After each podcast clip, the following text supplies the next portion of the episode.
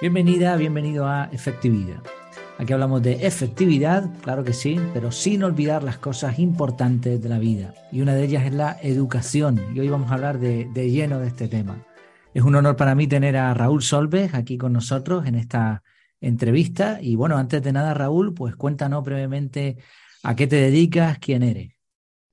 Bueno, Jair, eh, muchas gracias por invitarme a tu podcast. Estoy súper encantado de estar aquí. Sabes que te sigo desde hace tiempo Así que para mí, cuando me dijiste de hacer esta entrevista, claro que sí, ¿eh? fue cuadrar horarios y adelante. Estoy muy agradecido de que pienses en mí. Eh, y por tanto de invitarme a tu casa, ¿no? Porque este es, tu casa. Bueno, eh, la pregunta de quién soy yo, pues soy una persona que, está constantemente en búsqueda, ¿no? Y cuando, cuando me preguntan esto, no me gusta definirme por, por, el trabajo que tengo en este momento o el que tuve en un pasado, ¿no? Sino por eh, mi propósito de vida, ¿no? ¿Cuál es mi propósito de vida? Y a partir de aquí, pues ese propósito de vida me ha llevado a un trabajo, a una familia, a un estado, ¿no? Entonces, mi propósito de vida, que aunque voy matizando, ¿eh? conforme va evolucionando, me lo trabajé mucho en su momento y no es más que ser una persona eh, que intenta ser íntegra, ¿vale? Coherente, competente en todo aquello que hace y, siempre con una vocación de servicio, ¿no?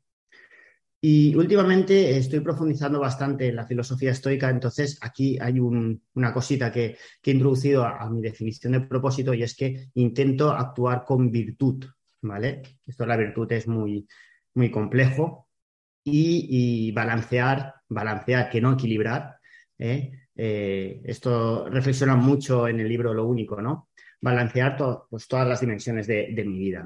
La física, la social emocional. La mental y, la espiritual.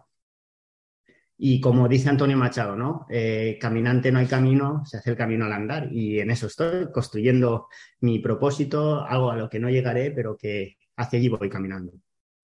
Bueno, a todo esto, eh, soy padre de familia, hijo, intento comportarme como tal, y, en el ámbito laboral, que creo que es a, lo que vamos al final, eh, estoy trabajando ahora mismo en el servicio de inspección educativa. Me gusta llamarlo servicio porque al fin y al cabo es un servicio que estamos ahí para la sociedad. ¿no? Empecé como, ingeniero, soy ingeniero de, formación académica, eh, ingeniero técnico eléctrico, creo que de esto tú también sabes un poquito. Eh, luego hice una ingeniería de organización industrial, ya me formé en educación. Eh, desde el 2005 trabajo, trabajé como profesor de formación profesional eh, de la especialidad de, electricidad. Y bueno, desde el 2017 que estoy en el Servicio de Inspección Educativa en la Dirección Territorial de Alicante. Pues fantástica la, presentación, muy completa, además tocando diferentes ámbitos y, propósitos también, que está muy bien. Nada, el, placer es mutuo, además nos seguimos también los dos porque yo desde hace mucho tiempo, creo que te conocí comentando en tu blog, si no recuerdo mal, hace ya un, montón de tiempo. No sé quién fue el primero que, se siguió, pero a mí me suena desde, hace ya bastante de leerte.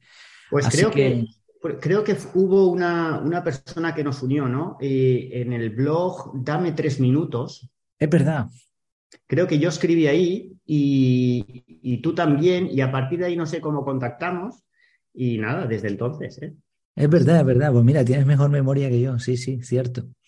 Pues mira, vamos a entrar de lleno en el tema estrella de hoy, eh, ya que tienes una profesión que te permite tener una opinión bastante bastante serena, bastante actualizada sobre el tema. Eh, según tu opinión, ¿cómo funciona ahora mismo la educación en España? No hablamos, me imagino, de, la parte política, sino de, cómo funciona en sí, ¿no? Cómo, cómo están los profesores enseñando, cómo están los alumnos aprendiendo, ¿no? Vale, aquí igual voy a tirar un poquito de mi sesgo, ¿no? Como, como inspector y en un momento dado posiblemente haga referencias a, legislación y tal, pero siempre la voy a pasar de forma muy, muy superficial, ¿no? Creo que antes de, hablar del profesorado como tal, sería interesante eh, presentar la, estructura general del sistema educativo, ¿no? Porque se habla de educación, pero ¿qué es esto de educación, no? ¿Qué son las enseñanzas y, y qué niveles hay, no? Bueno, hablamos de, educación no universitaria, eh, empezando desde la educación infantil, ¿vale? Que como, bien sabes es hasta, los seis años, no es una enseñanza obligatoria. Y luego ya a partir de los seis años entramos en la enseñanza que se llama enseñanza básica, que esta sí que es eh, gratuita y obligatoria y comprende la, educación primaria y la educación secundaria obligatoria. Y a partir de aquí ya tenemos eh, vías, ¿no? Vías postobligatorias. El bachillerato, los ciclos formativos que encontramos de grado medio, grado superior, también ciclos formativos básicos, enseñanzas de régimen especial, las artísticas, las de idiomas, las deportivas y las enseñanzas de personas adultas. Las enseñanzas de personas adultas comprenden a su vez mucha variabilidad, desde cursos de formación informales, ¿vale? Hasta enseñanzas más formales como la alfabetización, ¿vale? Eh, esto en cuanto a las enseñanzas. La, educación, la organización de la educación eh, como tal en España eh, tiene una, una organización especial y es que las competencias de educación están compartidas entre el gobierno central y el gobierno de las comunidades autónomas de forma que el gobierno central se encarga poco más o menos de la organización básica, requisitos del profesorado, enseñanzas mínimas y cada comunidad autónoma lo que hace es eh, desarrollar esto, ¿no? Y por eso hay algunas diferencias entre comunidades, unas comunidades y otras, ¿de acuerdo? Bien, dicho esto, eh, la, educación como tal, hoy por hoy, tiene un enfoque muy competencial muy competencial. Esto, eh, la nueva ley educativa, eh, que, sonará como LOMLOE, ¿no? Ley orgánica de modificación de la ley orgánica, eh, la verdad es que los nombres no son muy originales, incide mucho en, que el alumnado consiga una educación más competencial. Intenta acercarse más a las necesidades de, no solo del mercado, sino de la sociedad en general, ¿no? Porque es, es obvio que hay una, diferencia muy notable. Todos conocemos a personas que han tenido mucho éxito a nivel académico, pero que después están desarrollando eh, un, contexto laboral que no le corresponde a su titulación. Y al contrario, personas que han, fracasado estrepitosamente a nivel académico y que son personas de éxito. Ya no solo porque ingresan mucho dinero, sino porque tienen una, vida plena, una vida llena, con grandes amistades, ¿vale? Eh, entonces, esto es obvio, es una obviedad, no se puede negar y, en esto es lo que a nivel europeo se ha intentado solucionar a través de lo que se llaman las competencias clave. Se definen un total de ocho competencias, ¿vale? Entre las que encontramos pues, la competencia en comunicación lingüística, la plurilingüe, la digital, la STEM, que es ciencia, tecnología, ingeniería, la ciudadana, la, la de expresión, bueno, una serie de competencias que son el eje vertebrador a partir del cual gira o debería de girar todo, toda la enseñanza básica. ¿Vale? Claro, eh, esto es un nuevo paradigma para el profesorado que, que al fin y al cabo el profesorado son, es la parte de la sociedad que ha sabido de alguna forma adaptarse mejor al sistema administrativo, ¿no?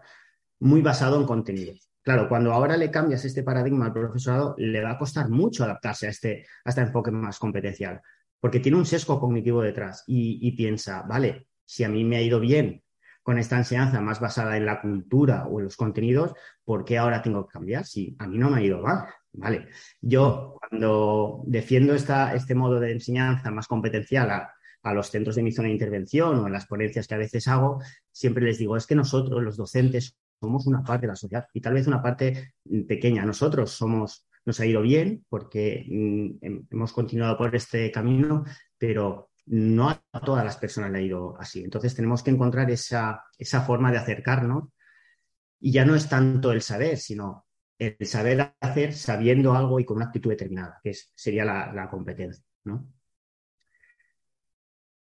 no sé si con esto respondo un poco a... sí, está, Está perfecto. Resumiéndolo así un poco, según lo, que he entendido, además publiqué hace ya bastante tiempo un artículo hablando sobre las competencias y, ahora me venía así a la memoria.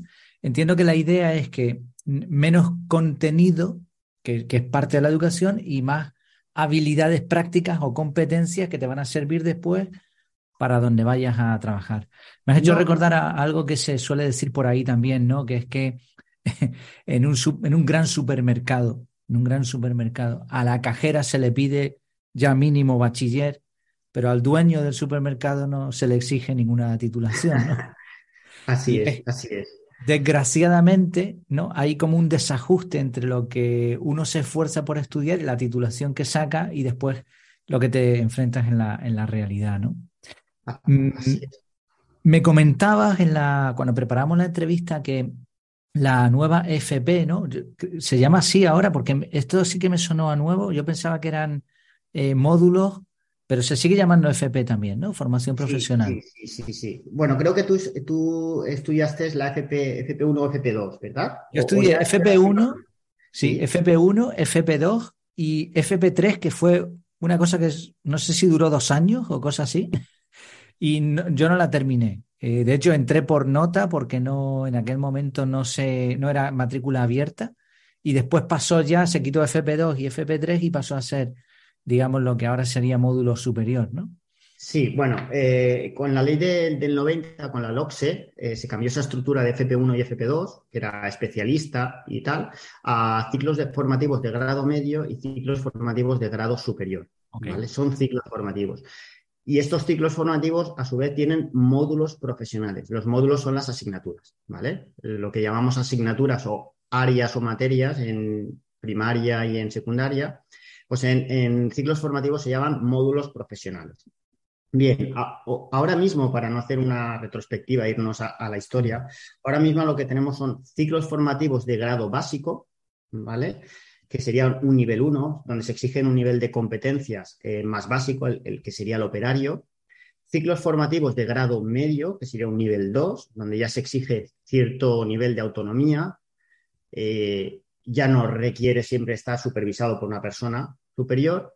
Y luego los ciclos formativos de grado superior, que son un nivel 3 y estos ya, los resultados de, aprendizaje que se pretenden conseguir, pues ya eh, contemplan destrezas como configurar, eh, coordinar, ¿vale? Se, considera ya una enseñanza superior, no llega a ser una enseñanza universitaria, pero ya se contempla incluso en la nueva ley de formación profesional, abre vías a que se puedan convalidar ciertas materias universitarias.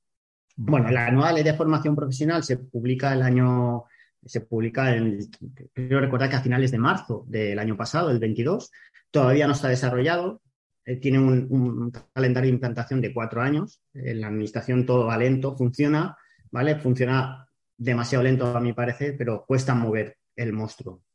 Y lo que plantea, lo que plantea es una, una fusión de lo que se conocía ahora como la formación profesional de empleo y la formación profesional inicial. Bien, hasta esta publicación teníamos una formación profesional que estaba gestionada por la administración mm, que gestionaba todo lo que tiene que ver con, empleo y luego una formación profesional que estaba gestionada por la Consejería de Educación, ¿no? la, parte administrativa que se encarga de la educación. Pues la nueva ley de FP lo que pretende es eh, integrar estos dos subsistemas de formación profesional y establece como grados de, del grado A al grado eh, D. Perdón, hasta el grado E. ¿Vale? El grado A es el más básico y, pretende simplemente acreditar eh, lo que se llama un resultado de aprendizaje, sería como un curso. Yo hago un curso de, 15, 20 horas y que se pueda acreditar. Y si al final consigo hacer todos los, los cursos que me llevan a esos resultados de aprendizaje, pues pasaría al grado B. El grado B sería un módulo, que sería una asignatura, Luego tendríamos el grado C, que sería un certificado de profesionalidad, que sería un conjunto de, módulos, que según el análisis del mercado es ya una profesión, ¿vale? Y luego ya tendríamos los grados D, serían los ciclos formativos, la enseñanza ya más formal, que incluiría estos tres niveles de ciclos formativos. Y lo que se contempla, aunque se contemplaba ya en el 2011 con, la, con un real decreto que se publicó en el 2011, pero ahora ya parece que esto ya va más hacia adelante, es un grado E. El grado E es lo que comúnmente se conoce como másters de la formación profesional. Son cursos de especialización que hay tanto a nivel de grado medio como a, grado superior. Por ejemplo, un, un, técnico de grado medio de automoción, ¿vale? Eh, que pueda hacer un curso de especialización para especializarse en coches de Fórmula 1, por ejemplo. Bueno, esto es una, novedad que no se contemplaba hasta ahora y que viene un poquito a equipararse con lo que eh, se hace en la universidad, ¿no? que estudias un grado universitario y después puedes especializarte.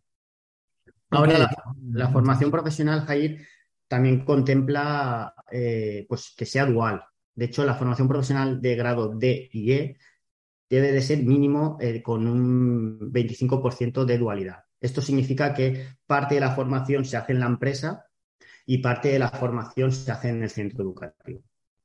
Vale, ahí, ahí, queríamos, ahí queríamos llegar porque eh, está muy bien todas las leyes, ¿no? Y toda la, lo que se, se propone. Ahora, en la vida real, eh, ¿qué posibilidades crees tú, qué ves tú de que una persona salga con un, con un grado formativo, con una especialidad, un grado A, E en el futuro, como mencionabas?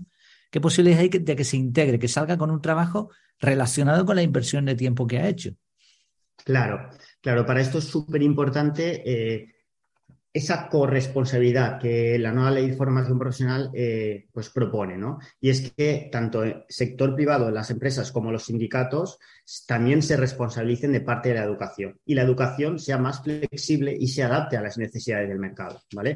Porque, fíjate, eh, hemos empezado la conversación hablando de la educación en general, ¿vale?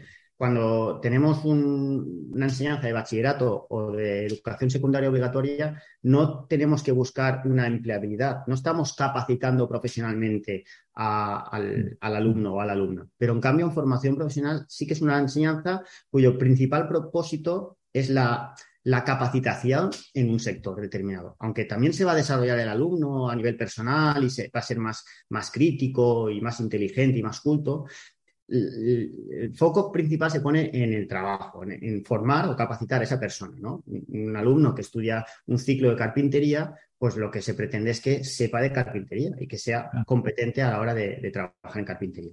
Vale, pues entonces lo que se pretende es que eh, los centros educativos y el sector privado y también el sector de alguna forma eh, sindical aúnen esfuerzos y eh, estén cogidos de la mano para que de alguna forma ese alumnado case en la empresa. Y para ello se propone esta formación profesional dual, en el que el alumno o la alumna, después de estar un mínimo en el, en el centro educativo, donde ya ha adquirido unos conocimientos básicos, fundamentalmente prevención de riesgos, pues pueda continuar formándose en la empresa. Esto es fantástico para la empresa porque está, está formando a su futuro trabajador.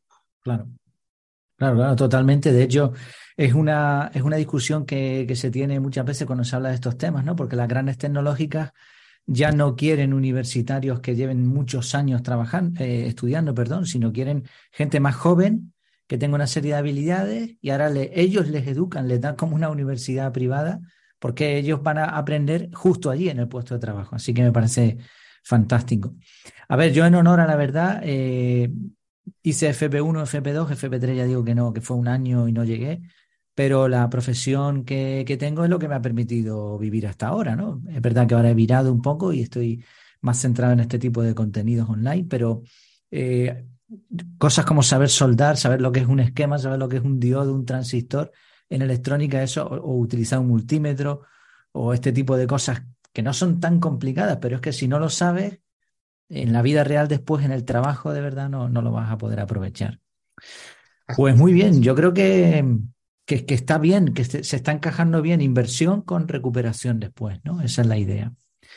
Vale, vamos a entrar un poco más en materias ya más generales, pero muy interesantes, porque el tenerte aquí en esta, en esta entrevista también nos permite ver un poco desde arriba, ¿no? Esa visión estoica que, se le llama, ¿no? El zoom out, ¿no? Bueno, eh, creo, creo, en mi opinión, que hay cuatro piezas en educación. Sería eh, profesores, padres, alumnos e instituciones. Son mm, personajes diferentes. Tú estás entre medias de, todos ellos, ¿no? Eh, ¿Cómo se llevan según tu experiencia y qué se puede mejorar por parte de cada uno? Vale, pues vamos a analizar cada una de estas cuatro dimensiones de las que, de las que hablas. Se podrían hacer otras clasificaciones. Al final es hablar de comunidad educativa, ¿vale? Pero bueno, es una, es una propuesta, esta organización en cuatro dimensiones. Al profesorado, ¿qué, es, lo que, es lo que podría hacer el profesorado para para adaptarse mejor, ¿no? O para adaptar mejor el sistema educativo a, las necesidades de, la sociedad en general. Pues yo creo que, en primer lugar, debe tener una formación muy fuerte a nivel didáctico y pedagógico. Formación en psicología y formación en cuanto a la, didáctica. Es decir, qué técnicas específicas tiene que emplear para que el alumno o la alumna consiga un aprendizaje. No tanto focalizarse en la enseñanza, que no es tan importante, sino en el aprendizaje. A veces pensamos que, estamos enseñando bien, pero de nada sirve si eso no cala el alumno. Por tanto, sería más centrarnos en el aprendizaje. Luego, eh, resaltaría la importancia, sobre todo en la educación secundaria, de tener una formación eh, fuerte en su especialidad, ¿vale? Un profesor o una profesora de física y química tiene que saber de física y de química un profesor de un ciclo formativo de peluquería y estética, pues tiene que saber de peluquería y estética, ¿vale? Luego, tendría que tener mm, mucha inteligencia emocional. ¿Cómo gestiono las emociones? ¿Cómo, cómo empatizo? ¿no? Aquí eh, recomiendo ¿no? El, libro de inteligencia emocional, que, después de leerlo ¿no? un, par de veces me quedo con la importancia de la empatía, ¿no? es una, emoción importantísima. Y luego también súper importante es el contacto real con la sociedad, porque aquí hay, hay, maestros o maestras que sí que han pasado de, ser alumnos a ser profesores. Hay algunos casos, ¿eh? no, me atrevería a decir en qué porcentaje, pero a, los hay, ¿no? Y luego hay, profesores y profesoras que estudiaron en su momento, luego han estado trabajando en la empresa privada y han vuelto a la educación, en este caso cogiendo el rol de profesores. la forma de desarrollarse de un profesor y de otro es muy distinta, ¿vale?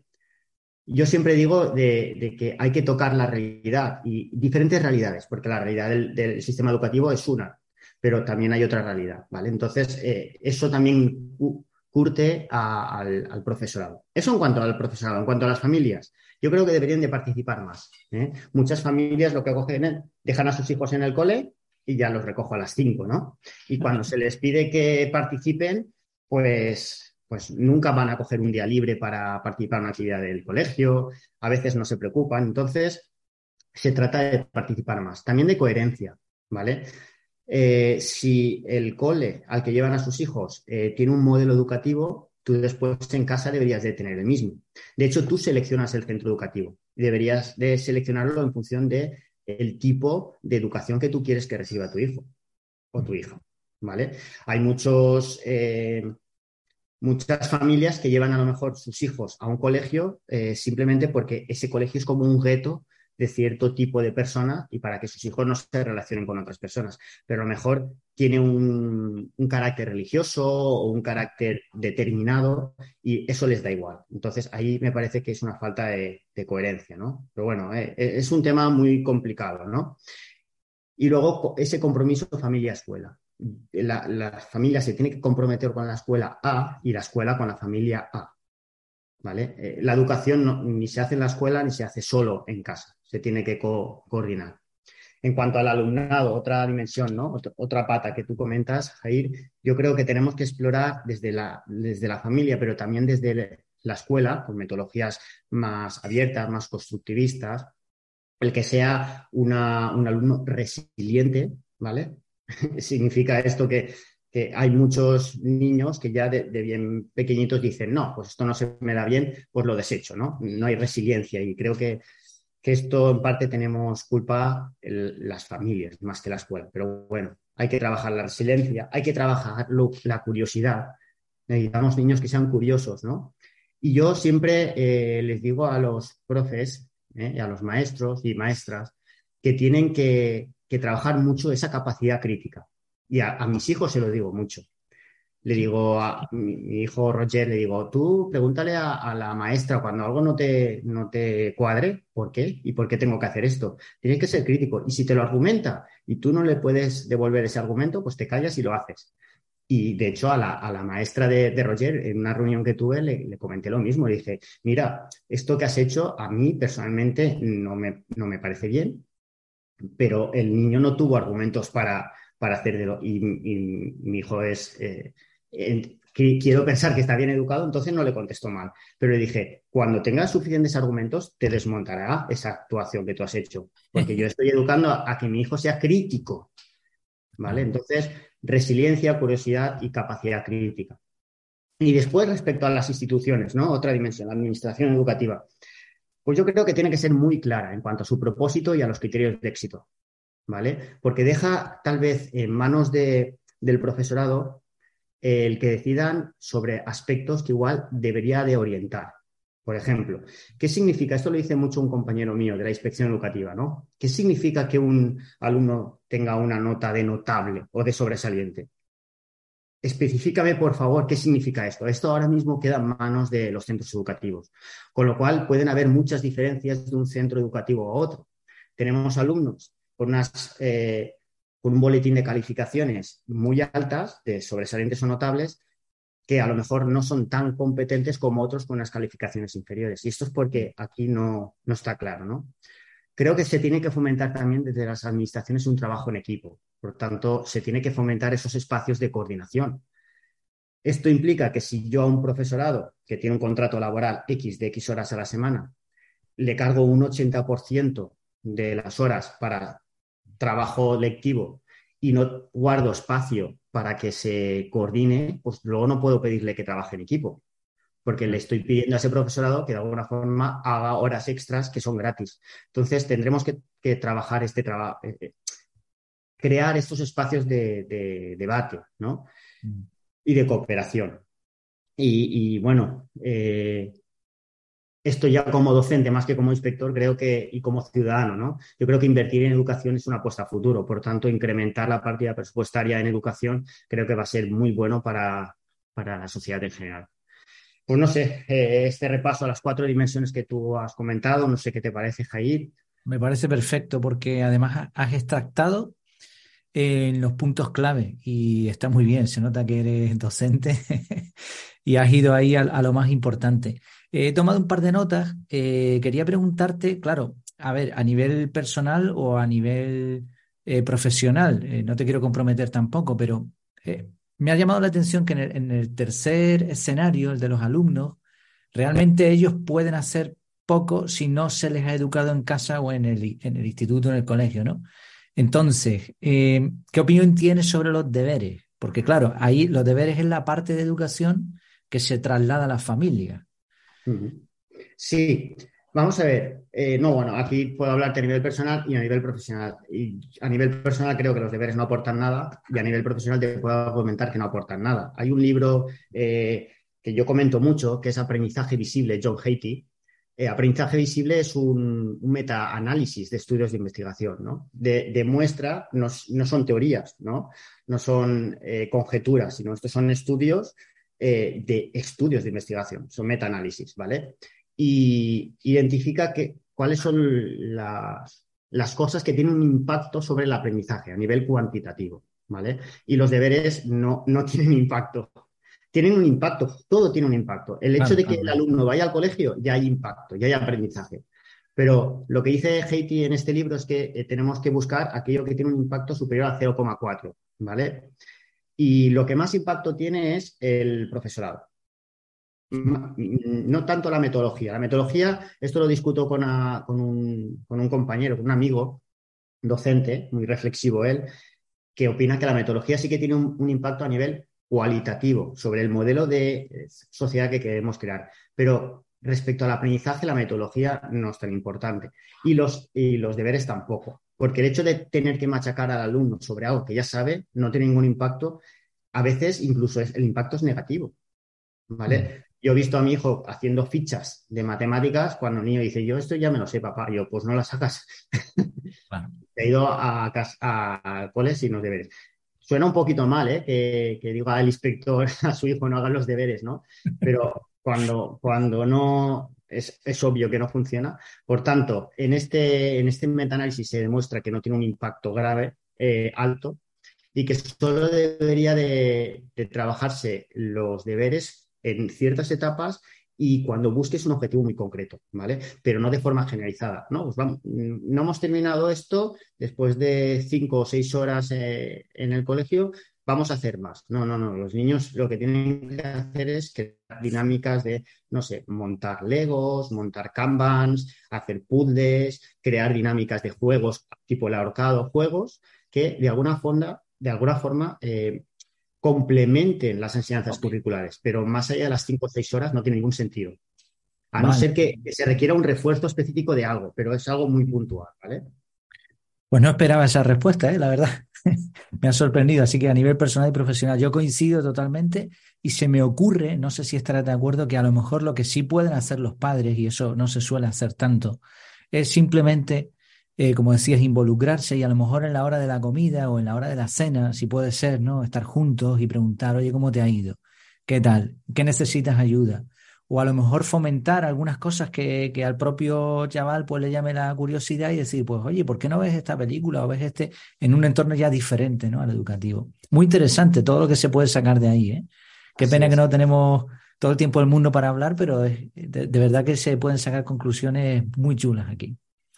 Mira, tenía también anotado con respecto a la, a la respuesta que, que diste de, de, estos escenarios y coincide también con la, con la pregunta que tenía preparada.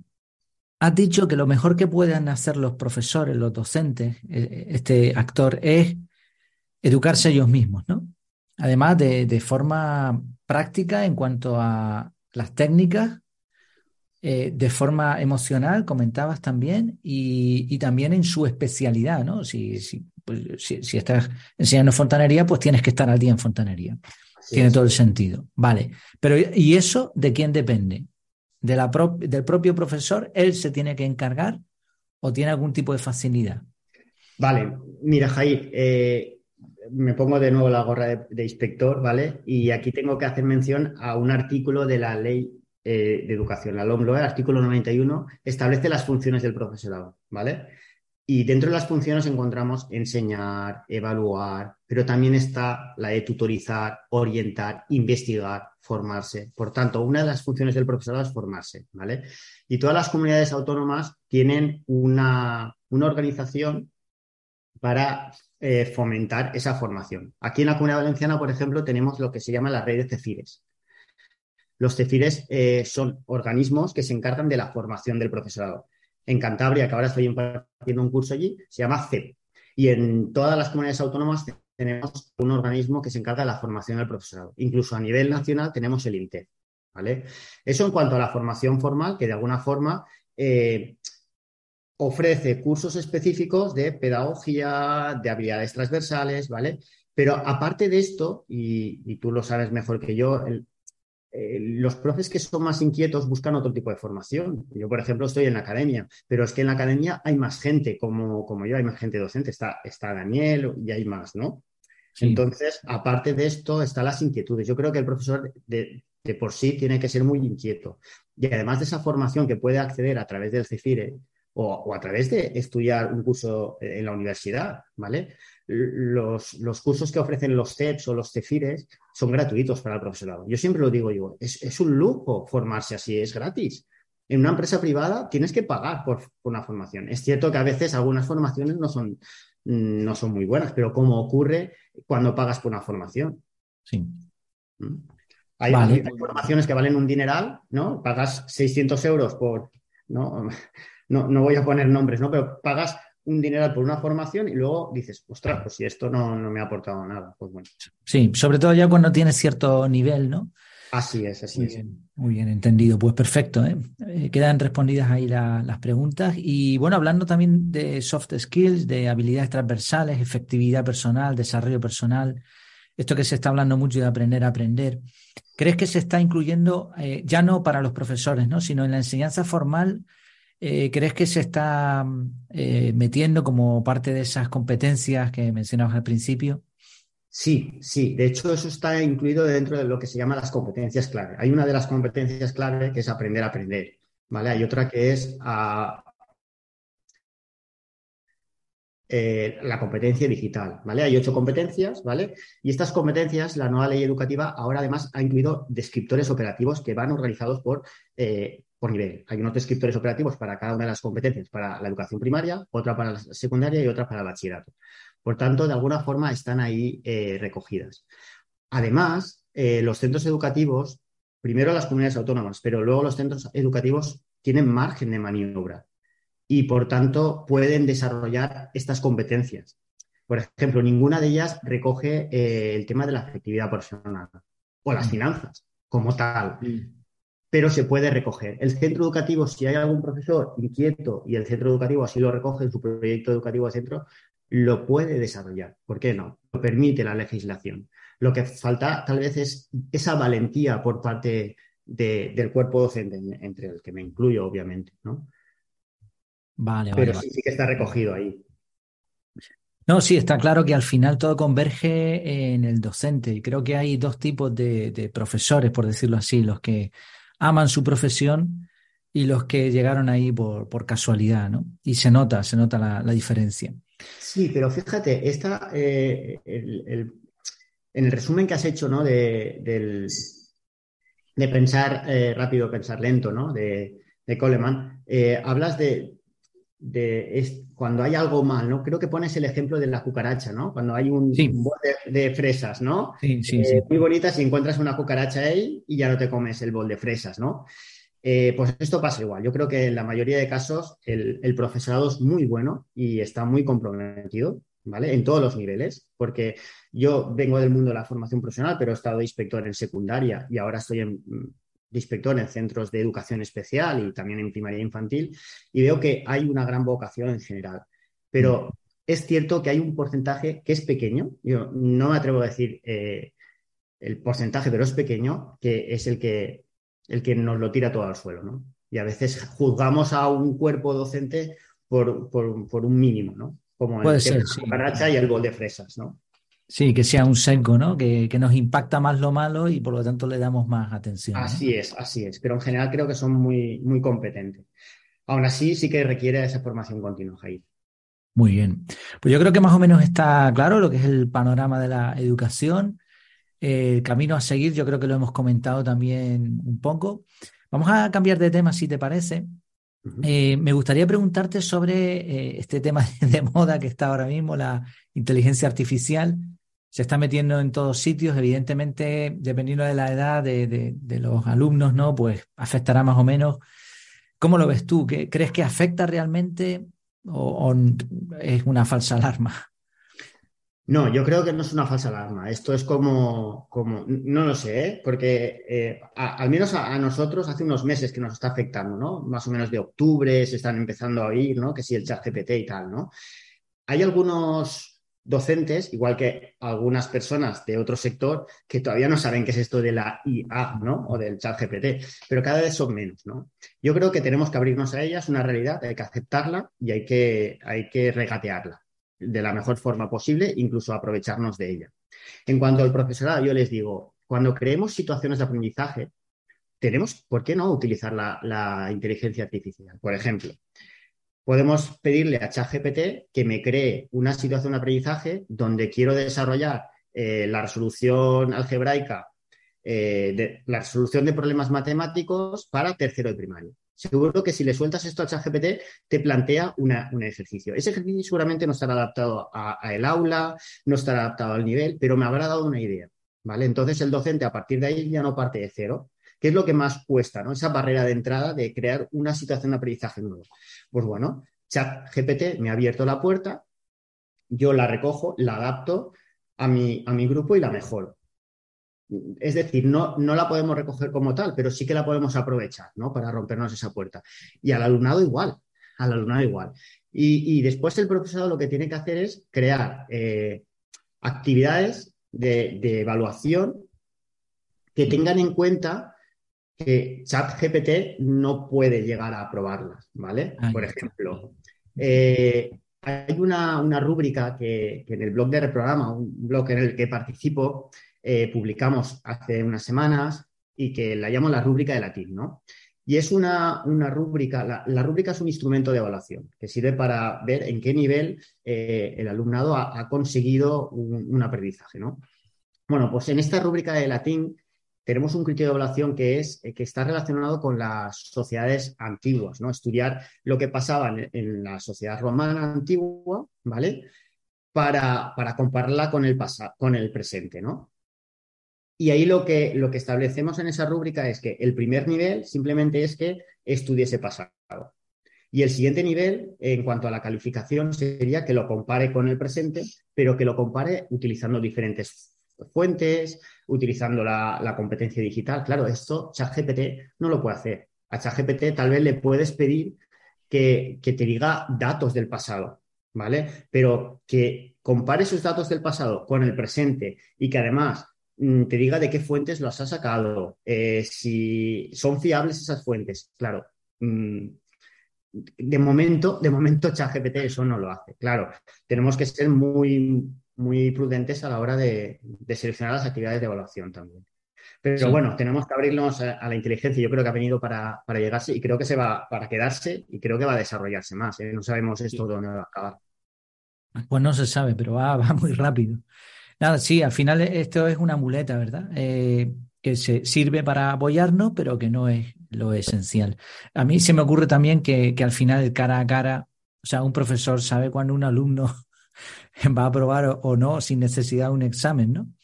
Lo sabe, lo, ve. Pero fíjate, hay una modalidad, Jair. Yo, eh, además de, de, la inspección educativa, soy profesor asociado en la Universidad de Alicante y estoy impartiendo el curso de formación pedagógica para el profesorado de, formación profesional. Y, tengo 130 alumnos a los cuales les estoy impartiendo clase online, ¿vale? Eh, cuando yo creo una actividad de evaluación, eh, a veces quiero, quiero optimizar esas correcciones, ¿no? Entonces, eh, tengo, es difícil diseñar una actividad de evaluación en, en, esta modalidad que es a distancia, ¿no? Tienes que crear a, actividades que sean muy competenciales, pero que al final te entreguen algo, tienes que identificar que ese algo lo hayan hecho. Es decir, no es, sencillo en la modalidad, al menos online. En la presencial sí que es más fácil, sí que es más fácil, ¿vale? Porque yo, por ejemplo, a mis alumnos, cuando impartía clases en formación profesional, yo impartía uno de los módulos que impartía era robótica industrial o automatismos industriales, ¿vale?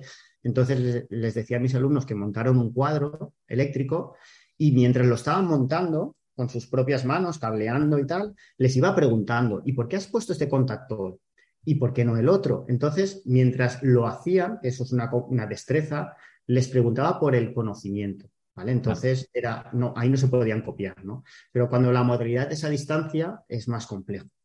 Muy bien, muchas gracias por especificarlo, porque claro, yo hablo de lo que conozco y tengo un espectro muy estrecho, pero, pero está muy bien, ¿no? Que, que haya otras visiones. Pues pasamos a terrenos un poquito más personales. Cuéntanos cómo eh, te interesaste por tu efectividad personal, en qué punto estás y, qué mm, tienes por delante, qué, proyectos, qué metas. Vale, bueno, yo creo que en todo esto de la organización industrial lo, llevo eh, en los genes, ¿no? Eh, creo que por mi padre y, por mi madre supongo que también, ¿no? Pero lo veo en mis hermanos. somos cinco hermanos y todos tenemos cierto nivel de organización, algunos a un nivel, a otros, pero todos somos bastante organizados.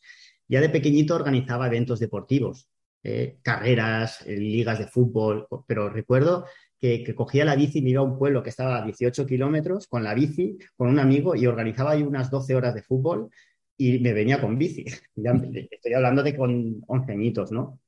pero luego ya eh, estudias ingeniería, no sabes por qué acabas ahí y, los ingenieros sabes que somos más, eh, mm. no sé, se nos dice cuadriculados, ¿no? Yo al principio me sentaba un poco mal esto y al final dices, no, no, eh, bien, será así, ¿no? Y encima yo estudié organización industrial, ¿no? Entonces siempre he sido, he intentado ser organizado.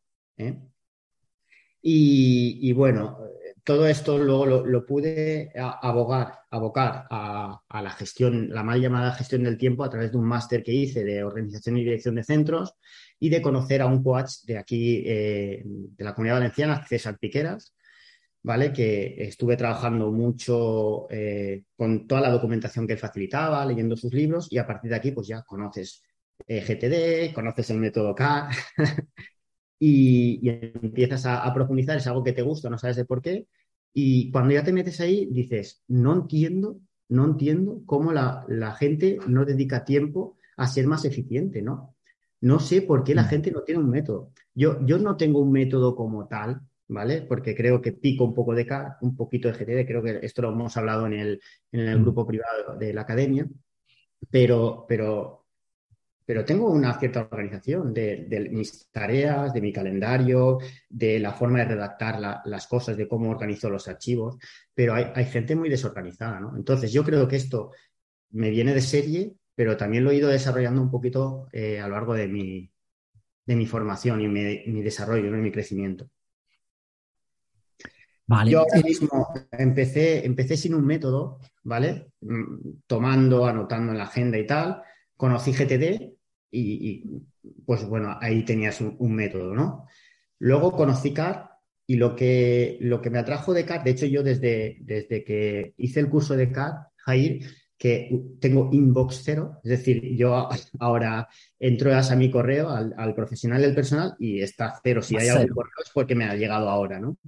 Eh, archivo los mensajes de WhatsApp, eso lo aprendí de ti, Jair. Qué maravilla, ¿verdad? Entrar ahí y verlo a cero. Sí, solo tengo al de mi mujer, ¿no? Son ciertas cositas. Y cuando veo, veo a, mis compañeros de trabajo o a mis amigos, ¿no? Que, que no se anotan, que no, que no capturan, que no que utilizan el calendario de forma muy desorganizada. Digo, ostras, no sé cómo, cómo podrían vivir así, ¿no? Cuando te metes en esto, no entiendes ya la otra forma de hacerlo, ¿no? Sí. Luego a veces dices, dicen comentarios como, ostras, no sé cómo, cómo llegas a todo, ¿no? Digo, pues mira, yo tengo 24 horas al día como tú, eh, yo hago mucho, hago mucho deporte, tengo dos niños, eh, también duermo. Entonces es cuestión de sacarle eficiencia al tiempo, pero el tiempo es el mismo, ¿no? Exacto, sí, sí, sí, sí. se puede vivir de muchas maneras, pero en un mundo tan competitivo, con tantas cosas a tu disposición, con, no sé, tanto que puedes aprender, tanto que puedes hacer, a lo que te puedes dedicar, pues al final la variación está en los resultados. Si te organizas mejor, haces más cosas y además con menos estrés, ¿no? Que es el objetivo. Si no te organizas, haces poco, mal y, encima estresado, ¿no? Pero es difícil convencer a, muy difícil, Jair, muy difícil. Yo a veces escucho algunos podcasts tuyos que, que, reflexionas mucho al respecto de no entiendo por qué no se planifica, no entiendo por qué no. Y yo tampoco lo entiendo, porque eh, yo tengo muchos compañeros que dicen, oye, Raúl, ya lo tienes esto hecho, o ya. yo sí, pero luego les explico cómo me organizo y cómo desconectan, ¿no? ¡Pam!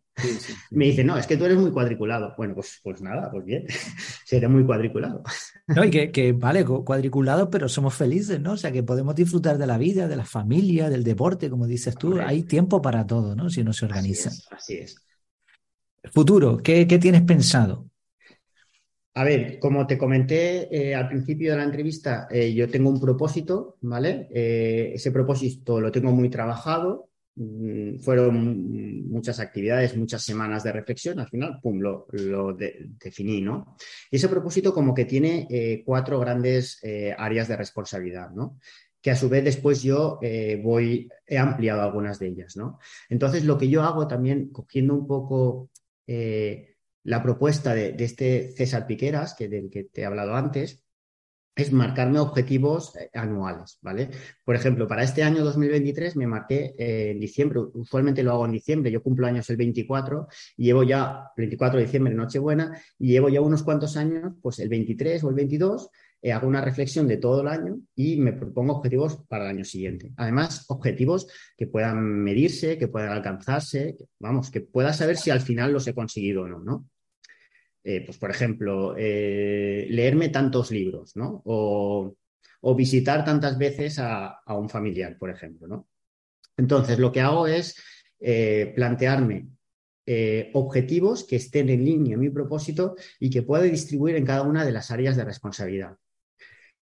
Como áreas de responsabilidad tengo a, la primera es la familia, para mí la familia es súper importante, ¿vale? Aunque disfruto mucho en el trabajo y haciendo deporte y tal, eh, lo tengo muy claro. Si tengo que sacrificar algo, no va a ser mi familia, ¿no? Entonces, como objetivos dentro de la familia, pues tengo eh, una serie de visitas periódicas. Por ejemplo, eh, visitar dos veces a la semana a mi madre. Parece una tontería tener que poner esto, pero eh, creo que tú también lo mm, pusiste en el curso CAR, creo que también te bloqueas incluso un tiempo, ¿no? Sí, porque es, tiempo, ¿no? Y hay que, hay que hacerlo, quieres hacerlo, ¿no? Así pues, es. ¿Por qué no representarlo? Así es. Pues entonces tengo ahí una serie de objetivos asociados a esto.